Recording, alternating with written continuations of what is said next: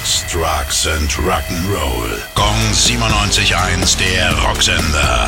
Rock News. Pink hat den norwegischen Beachhandballerinnen ihre Unterstützung zugesagt. Das Damenteam hatte aus Protest Hosen getragen, die länger waren als in der Kleiderordnung für Frauen erlaubt. Der Handballverband zeigte dafür allerdings kein Verständnis und verdonnerte die Sportlerinnen zu einer Geldstrafe. Und die will Pink jetzt als Zeichen der Solidarität übernehmen. Außerdem fordert sie, dem Verband selbst eine Geldstrafe wegen Sexismus zu verordnen.